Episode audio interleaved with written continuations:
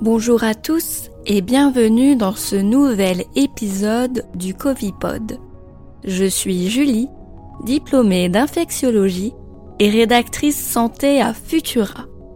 Si vous voulez soutenir ce podcast, n'hésitez pas à vous abonner, à laisser une note et un commentaire sur vos plateformes d'écoute préférées.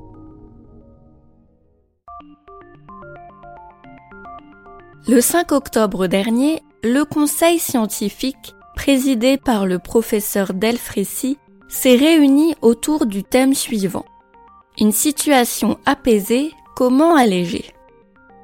Si le coronavirus n'est plus qu'un lointain souvenir pour la majorité des gens, c'est toujours une dure réalité pour les 1111 personnes actuellement en réanimation et leurs proches. La situation semble apaisée, comme le dit le conseil scientifique, mais reste précaire. Comment alléger les contraintes sanitaires sans favoriser le rebond de l'épidémie?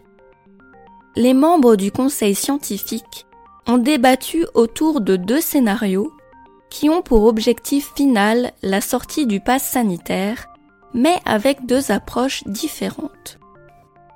Dans le premier scénario, le pass sanitaire serait simplement aboli au niveau national d'ici la fin du mois d'octobre, dans tous les lieux où il est obligatoire.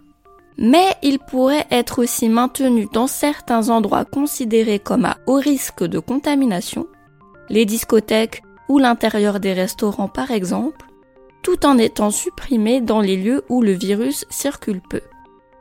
Dans le deuxième scénario, le pass sanitaire est maintenu dans sa forme actuelle jusqu'au 15 novembre 2021, puis progressivement assoupli jusqu'à la fin de l'année.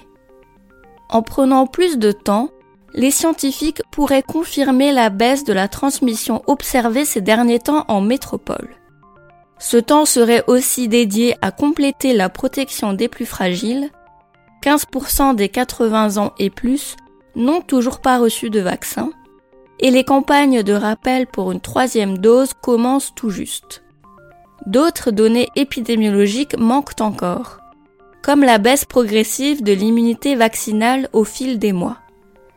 Elle tombe à environ 50% à 6 mois post-vaccination. Si cela se confirme, comment envisager la suite sans passe sanitaire? Le conseil scientifique favorise le deuxième scénario, celui de la prudence.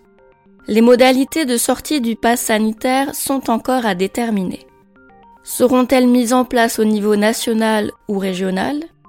Quid des populations à risque et des lieux à risque? Ces décisions-là sont politiques. Le Conseil scientifique fonde ses avis sur des données de la littérature scientifique, des modèles épidémiologiques et la dynamique de l'épidémie, mais ils n'ont pas de poids politique. La décision finale appartient au gouvernement. D'ailleurs, un texte prévoyant de prolonger l'état d'urgence sanitaire jusqu'en juillet 2022 a été présenté hier en Conseil des ministres. Vous pouvez lire en détail l'avis du Conseil scientifique en cliquant sur le lien dans la description du podcast.